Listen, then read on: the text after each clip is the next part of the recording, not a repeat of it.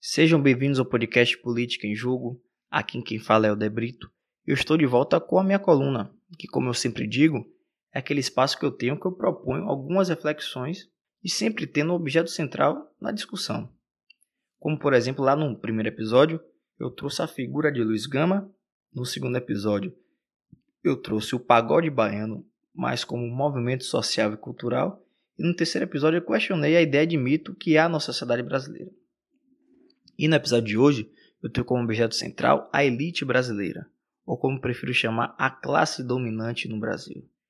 E que nas últimas semanas, todos nós acompanhamos situações em que a elite brasileira reproduz com seus comportamentos o quão egoísta e indiferente ela é. E deixa bem claro que a elite brasileira é composta por pessoas que simplesmente ignora todos que estão em sua volta e além do mais, eles se acham acima do bem e do mal. Eles se acham melhor do que qualquer um. E segundo a cabeça doentia da elite, se você não pertence a esse seleto grupo que é a elite no Brasil, você obrigatoriamente tem que ser subordinado a eles. Um ponto fundamental disso tudo, ou então um ponto importante, é que a classe dominante não aceita a ideia de igualdade. Isso fica bem claro na situação que ocorreu no Rio de Janeiro, entre o fiscal da prefeitura e o casal, que entre eles e o casal havia um engenheiro civil formado melhor do que você. Aliás, vou pegar essa frase, que essa frase tem um simbolismo assim, assim absurdo. Que quando ele diz o seguinte, abre aspas, cidadão não, engenheiro civil formado melhor do que você. E como eu disse, essa frase tem um simbolismo pelo seguinte: o que é ser cidadão? Ser cidadão é ter direito à vida, à liberdade, à propriedade e principalmente igualdade perante a lei. E justamente isso que causou revolta num casal, que a classe dominante não aceita ou não suporta a ideia de igualdade. Na cabeça doentia da classe dominante, ou então da elite brasileira, ser tratado como igual é um insulto. Eles querem ser tratados como privilegiados, como diferentes. E isso causou revolta nele. Como assim, assim cidadão? Não sou cidadão nenhum, sou igual como você. Ele não aceita a ideia de igualdade. Outro ponto também importante dessa conversa, outro trecho, enfim, é quando a esposa do engenheiro civil formado, esse supra-sumo da sociedade brasileira, diz o seguinte, abre aspas para ela: "A gente paga você, filho. O seu salário sai do meu bolso, fecha aspas. Isso deixa bem claro que, segundo ela, o fiscal deveria ser conveniente com todos os atos por eles praticados. Porque justamente fiscal da prefeitura não pertence, segundo eles, à elite no Brasil, à classe dominante, você obrigatoriamente tem que ser subordinado a eles. Então, qualquer que seja o ato que eles praticarem, você tem que fazer nada. Porque eles se acham que eles são a classe dominante. Eles são elite. Como assim você vai me atuar, autuar, me desculpe?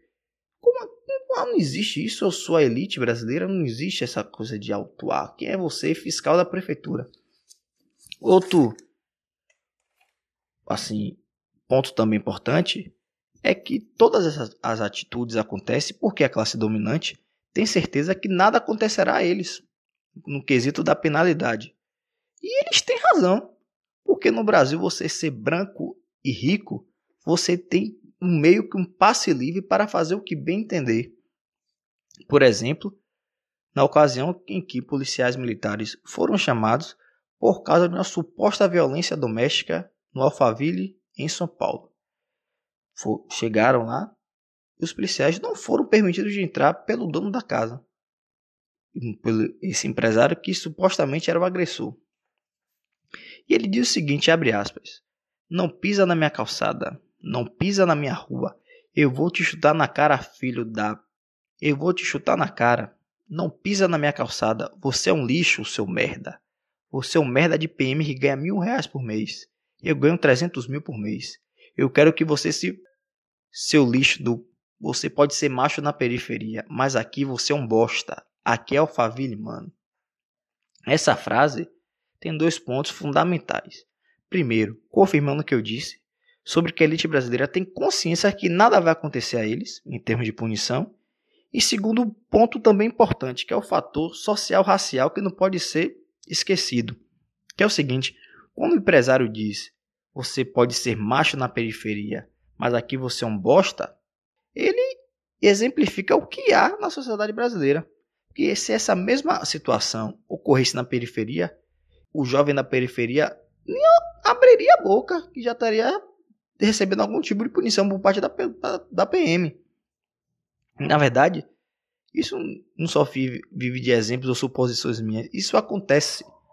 Como, por exemplo, em Parelheiros, na cidade de São Paulo, uma mulher negra teve seu pescoço pisado por um policial militar. Além de tudo, a mulher teve sua perna quebrada. Houve depois algumas declarações do policial que disse que a mulher teria tentado agredi-lo com a barra de ferro e, posteriormente, essa mulher negou. Agora vamos pegar essas duas situações e ver como são dois pesos e duas medidas.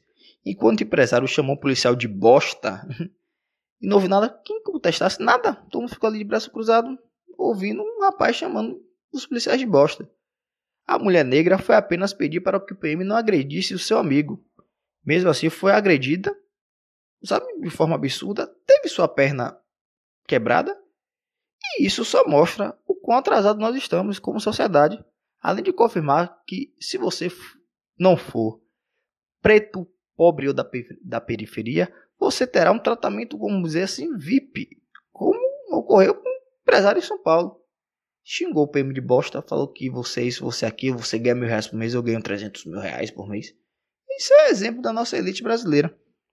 E outra característica, vamos dizer assim, da elite brasileira ou da classe dominante no Brasil é a falta de empatia.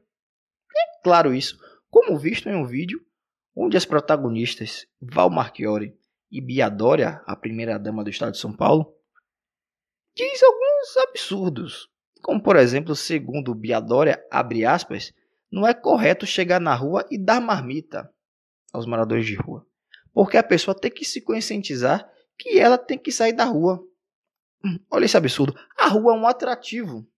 A pessoa gosta de ficar na rua, fecha aspas. Gente, como assim alguém gosta de ficar na rua? Eu desafio a qualquer um perguntar ao morador de rua se ele gosta de estar naquela situação. A, a falta de empatia aqui não, é mais do que notória. Sabe? Como assim um morador de rua gosta de morar na rua, gente? Pergunta a qualquer um que quer passar frio, é passar fome, apesar que eles não, nunca passaram por isso, provavelmente. Aí ficam tratando os moradores de rua como são chamados em algumas reportagens como invisíveis. Realmente eles são invisíveis perante a sociedade. Val Marchiori completa, abre aspas. Eles não querem para-abrigo, porque eles têm horário para entrar, responsabilidades e eles não querem que é isso, gente? Não tem o que falar. É triste, simplesmente triste isso. Outra questão importante é a questão eleitoral. Só para finalizar, eu vou deixar bem claro o seguinte: a última eleição para presidente no Brasil, esse discurso de combate à corrupção nunca foi combate à corrupção.